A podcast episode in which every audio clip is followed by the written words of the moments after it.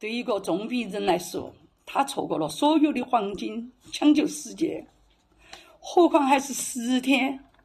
我要问政府，为啥我儿子一再说我这个病拖不起，为啥还非要我儿去隔离？我心痛，我不甘心，我儿死得好冤哦！欢迎来到斯内斯档案馆，在这里，我们一起穿越中国数字高墙。大家刚才听到的声音是成都的一位母亲对市政府的哭诉。她的儿子在这次成都疫情中，因为防疫政策错过了最佳治疗时间，最终不幸去世。二零二二年九月一日，成都官方发布通报，宣布从当天十八时起，成都市全体居民原则居家，并从九月一日到四日开展全员核酸检测。过去两年多来，封城事件一次次重复发生。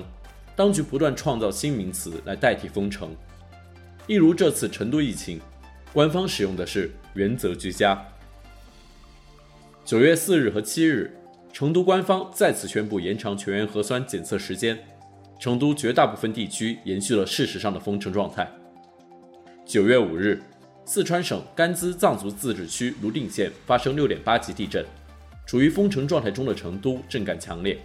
然而，一些民众在地震发生时的逃生诉求却被官方的防疫政策阻止。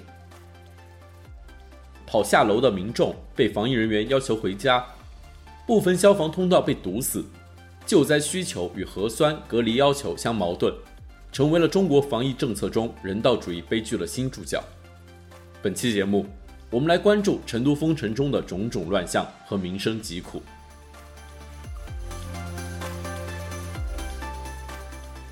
一，吹哨人热带雨林的预警与不怕被打脸的成都官方。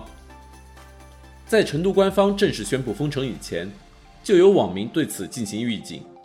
八月二十九日，一位微信名叫“热带雨林”的网民在微信群发布所谓内部消息，声称成都很可能要进行所谓静态管理。这段对话迅速在网络流传。激起了成都民众对于疫情防控政策的不确定和不安全感。在微信截图广为传播的几个小时内，当地多家超市都被抢购一空。这一疯狂抢货囤物的盛况，也被成都网民调侃为“八二九热带雨林购物节”。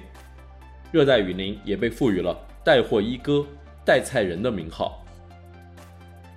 然而，八月三十日，成都官方并未宣布封城，成都警方以引号，在网络群组中发表寻衅滋事言论，造成市民恐慌情绪，对疫情防控工作带来干扰的名义，对热带雨林行政拘留十五日。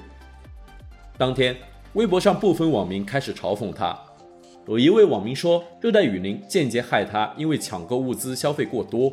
这位网民评论道：“太离谱了，活该。”三十日当天。另一位网名为“摆渡人”的网友在社交媒体上发布消息称：“引号，如果有亲人在成都的，建议尽快购买至少一周的生活用品，今晚会有大动作，至少是全市封控，最好是存够十天的。”这位网民还提到，一些央企和国企领导已接到封城通知。消息流传后，一部分民众选择继续囤货。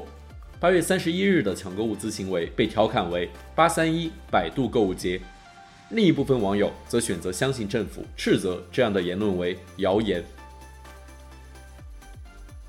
就在热带雨林事件看上去要以谣言收尾时，官方的通告终于发布，证实了热带雨林的说法其实是“引号遥遥领先的预言”。网民随即对官方进行嘲讽，以及对热带雨林道歉。一位微博网友评论道：“现在还觉得热带雨林活该的人，怎么说？他出来了，你可能还没出小区。”罕见的是，也有媒体隐晦地对官方进行讽刺。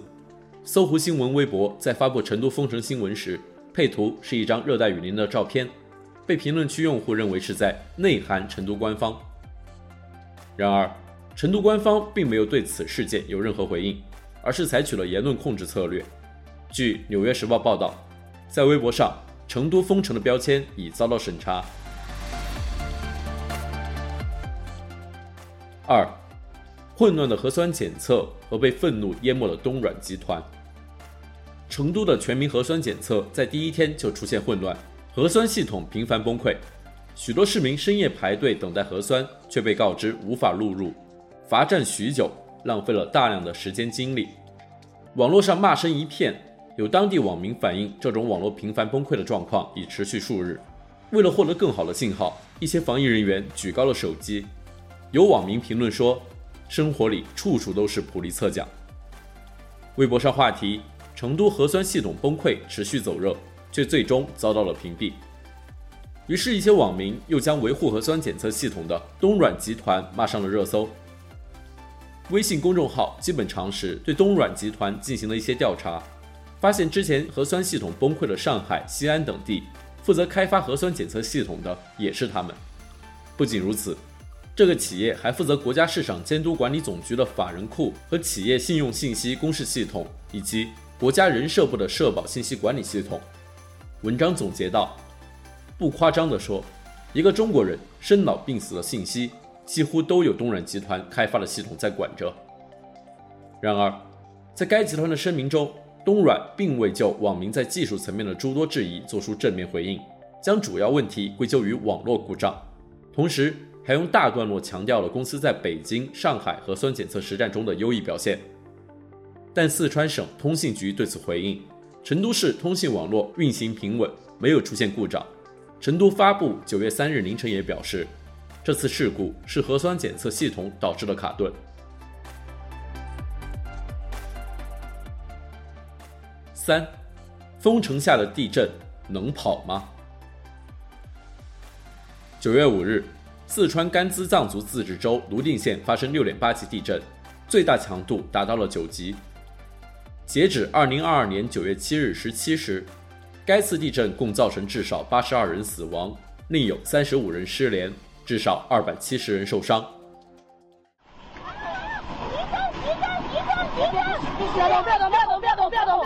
物资和人员都在陆续的到达这边，然后建筑这边有部分垮塌，然后那个酒店的建筑也有不不同程度的一个受损的情况。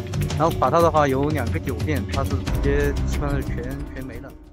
成都震感强烈，然而很多居民在地震发生时逃生，却被防疫人员以疫情防控为由阻止。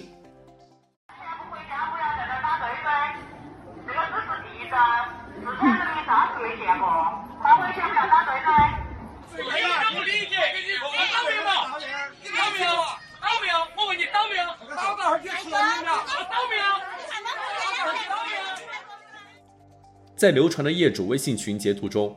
一则消息写道：“业主朋友，大家好，刚发生地震，大家不要恐慌，请大家戴好口罩，陆续上楼回家。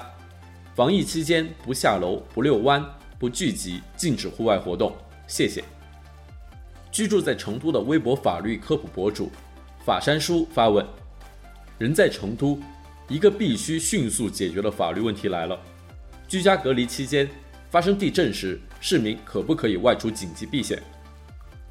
中国官方一直宣称，严格的动态清零政策是为了保护人民的生命安全，但在面对紧迫的地震威胁时，官方的态度却非常暧昧。成都市卫健委表示，在遭遇地震、火灾和洪涝灾害时，人民的生命安全高于防疫风控规定。然而，基层防疫人员禁止人们逃生的行为却没有受到阻止和责任追究，这种矛盾引发了部分网民的讽刺。网友。我的命运只是追求幻影。评论说：“恶意地震，支持把震源抓起来。”网友 Ricky 七仔讽刺道：“可以震死，也不能扬。”四，大封城时代下民众的复杂心态。中共二十大即将在十月举行，而会议前夕的防疫封城举动变得更加频繁，波及范围也更广。据财新报道。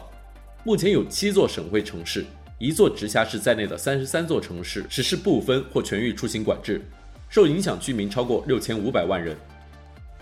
九月八日，国家卫健委最新表示，对于没有发生疫情的地区，要开展常态化核酸检测。此前几天，中纪委网站发文，再次强调中国现行防疫政策的正确性。文章写道：“事实证明。”越是坚持动态清零，疫情就能越早得到控制，经济社会发展受到的影响就越小。我国的防疫措施是最经济、效果最好的。面对反反复复持续多年的疫情控制措施，民众的心态也在发生变化。官方主旋律的支持者和他们的支持热情都在减少，自我安慰或者讽刺，以及指向不同主体的愤怒情绪都在暗涌。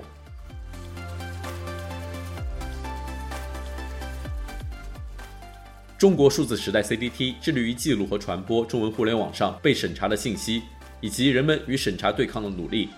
欢迎大家通过电报 Telegram 平台向我们投稿，为记录和对抗中国网络审查做出你的贡献。投稿地址请见本期播客的文字简介。阅读更多内容，请访问我们的网站 cdt.media。